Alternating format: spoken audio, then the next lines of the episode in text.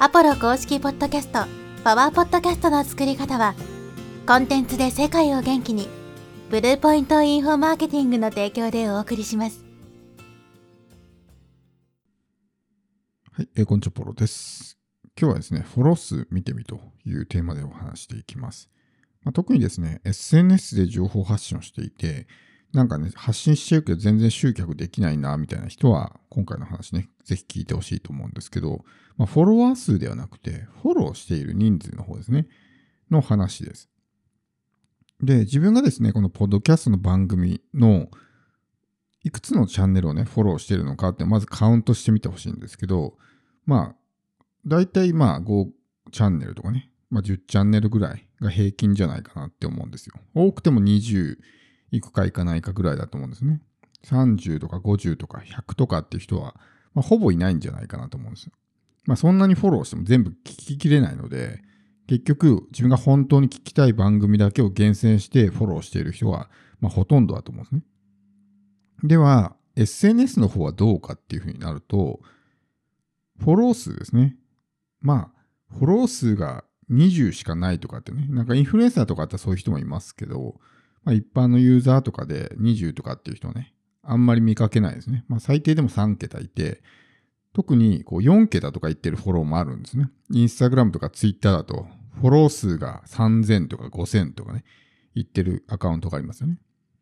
あれって要するに、私は誰にも興味ないですよって言ってるのと同じことなんですよね。普通に考えて、例えば SNS を普通の使い方をしていたらですね、自分が興味あるアカウントをフォローして、そこの情報を欲しいと思うわけじゃないですか。だから、大抵の場合、ある程度あこうフォローするアカウントっていうのはね、まあ、制限されるというか、限定されてくると思うんですよ。自分の興味のあるジャンルなんて、まあ、そんなにね、幅広いものではないので、やっぱりある程度ジャンルが固定されて、例えばサッカーが好きならサッカー関連のね、こうアカウントだったりとか、車が好きだったら車関連のアカウントとかね。まあ、せいぜいそれぐらいじゃないですか。だから普通の使い方をしていたらですね、そんなに何千とかっていうフォローが行くことはまずないわけですね。だから3000とか5000とかフォローしてる時点で、私はもう誰にも興味ないですよ、みたいなことを言ってるわけですね。で、そういうアカウントにフォローされたとしても、多分自分の発信を見てくれないんですよ。そもそも興味あってフォローしてきたわけではなくて、おそらくフォローバック目当てとか、そういった形でただフォローしてきてるに過ぎないんで、まあ見てないわけですね。さらに、仮にそれが自分の投稿がですね、相手のフィードに表示されたとしても、単純計算で3000分の1とかになるわけですよ。3000人の中の1人になるわけですね。まあ実際は、フォロワーすべての人に自分の投稿が表示されてるわけではないので、ね、3000人、例えばフォロワーがいてもね、そのうちの一部、300人ぐらいにしかフォロー、こう、表示されてないみたいなことはあるんですけど、仮に相手相手がフォローしている数ですね。フォローしている数が3000人いたとしたら、単純計算でも3000分の1に埋もれてしまうということですね。3000人大勢いる中の1人にしか過ぎないというふうになってしまうわけです。だから、このフォロー数っていうところを考えたときに、やっぱり SNS よりもポッドキャストの方が圧倒的にね、数が少ない。要するに、その分自分のね、話を聞いてもらえる確率が上がるってことです。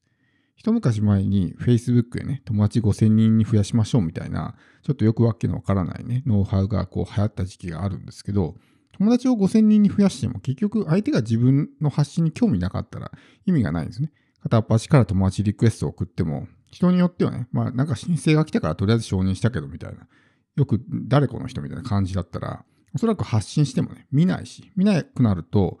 フィードに表示されなくなるんですね。アルゴリズムで、やっぱりこのアカウント同士はエンゲージメントが薄いっていう風になると、もうそもそも表示されないっていう風になるんで、繋がってるけど全然情報がね、届かないって状態になってしまうわけですから、情報発信をしても全然集客につながらないということです。なので、SNS っていうのはね、そういう点においてやっぱり集客が難しいっていうのは、そういう点があるわけですよ。たくさんフォローしていて、大勢のいる中の一人として自分のことを見られてるんで、大抵の場合、相手は自分にあんまり興味がないみたいなね、ことになってしまうわけです。だから、こう、濃い関係が作りづらいわけですね。フィードも実際そうじゃないですか。こう、自分がね、えー利用者側、ユーザー側になった時に考えてみてほしいんですけど、自分のフィードには A さん、B さん、C さん、D さん、E さんみたいな感じで、いろんな人の投稿が表示されてますよね。よっぽど仲がいいとか、関係性が深いとかね、すごく興味があるとかであれば、その中でもね、あ、この人の投稿はっていうので見てくれるかもしれないですけど、そうじゃない、まあよくわかんないようなね、あんま関係性が薄い相手だったら、あんまり興味も示さないと思うんですよ。大勢いる中の一人のフィードに表示されてるうちの一人みたいな感じになってしまうんで、全然集客につながらないと。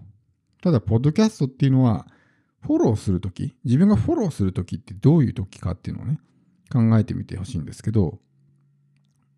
何かのチャンネルをフォローするときっていうのは、興味あるからフォローすると思うんですよ。自発的に。だから、こう、フォローバック目当てとかってまずないわけじゃないですか。だってこのチャンネル配信者側の方は、誰がフォローしたかなんかわからないわけだから。だから片っ端からフォローしてみたいな人もいないわけですよ。基本的には相手の方から自発的にね、このチャンネルもっと聞きたいと思っているからフォローしてくるわけですよ。要するに、聞く姿勢ができてるわけですよ。相手が自分の話に対して聞く耳を持ってくれているってことです。だから発信が届きやすいんですね。相手が自ら自分の話を聞きに来てくれるっていう状態ができてるから話を聞いてもらえるわけですよ。SNS はそれが難しいんですね。別に相手は自分の話を聞きたいと思って聞いてるわけではなくて、ただフィードに表示されたからなんとなく見てるみたいな感じになってますし、まあ大勢いる中のね、一人みたいな関係性ですね。だからほぼ関係性はないに等しい。ただ繋がってるだけみたいな人が、まあ、大量に存在するわけですよね。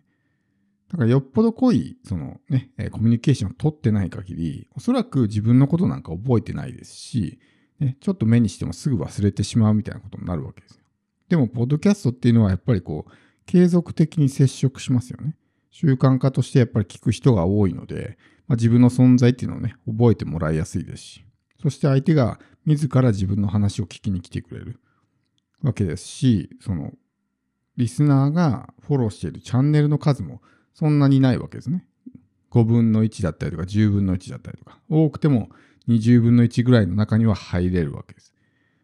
だからそういった意味でも自分の発信が届きやすいんですね。5分の1とかだったらね、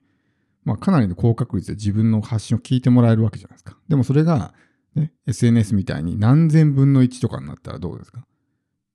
自分の発信も見てもらうだけでも至難の技だと思うんですよ。でも見てもらったとしても本当にね、2、3秒でも読み飛ばされてしまうみたいなことになってしまうわけですね。だから SNS ってのはすごく、ある意味集客は難しいんですよ。情報発信だけで集客するっていう点においては、インフルエンサーとかは別ですけど、一般の無名の人、どこの誰かもわかんない人っていうのは、なかなかこの情報発信だけで集客って難しいんですよ。特に SNS っていうのは、やっぱりこの有名人バイアスとかね、まあこう、金持ちバイアスみたいなものがかかるので、誰が言ってるのかっていうのは重要なんです。この人はフォロワーが多いからすごい人に違いないみたいな、そういうバイアスがかかったりするから、フォロワーがいっぱいいる人は発信をしたら刺さるみたいな、この人はすごい人に違いないみたいなバイアスで見てるから、発信の内容がいまいちだったとしても反応してくれたりとかね。あるいはもう有名人、芸能人だったり有名人だったりすると、もうそれだけで反応が出たりとか。逆に無名の一般人がいいこと言っても、そもそもね、例えばすごくいいことを言っていて本質をついているような話をしても、フォロワーがね、10人しかいないようなアカウントだったら、あ、多分このアカウントね、しょぼいから大したことじゃないんだなって言ってスルーされてしまう。それが起こりやすい、そういったバイアスが生まれやすいのが SNS なんです。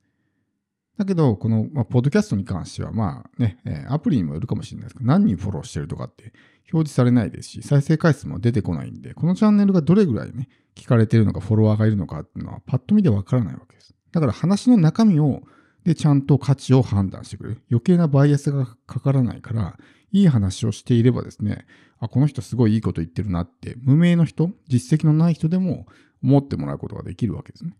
だからこそ、そういう、まあ、駆け出しの人とかね、実績があんまりない人も、ポッドキャストなら十分に戦っていけるわけです。SNS だともうすでにね、そういう権威性とかね、えー、人気だったりとか知名度だったりとかある人が圧倒的に有利ですし、横のつながりが多い人、友達とかが多い人の方がやっぱり反応がいっぱい出る。いいねがいっぱいついていたり、コメントがいっぱいついてると、あ、この人人気なのかなみたいな、そういう先入観で見られてしまうわけですよ。でも実際はただ自分の知り合いと交流してるだけなんですけど、そういう、まあ、いわゆる表面的に見えるような数値が多いと、すごくその人はね、うまくいっているような錯覚に陥ってしまう。これが SNS なわけですけど、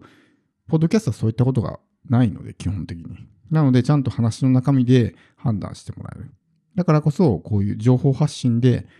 集客したい。信頼構築をしたいって人には、まあ、おすすめの媒体なわけです。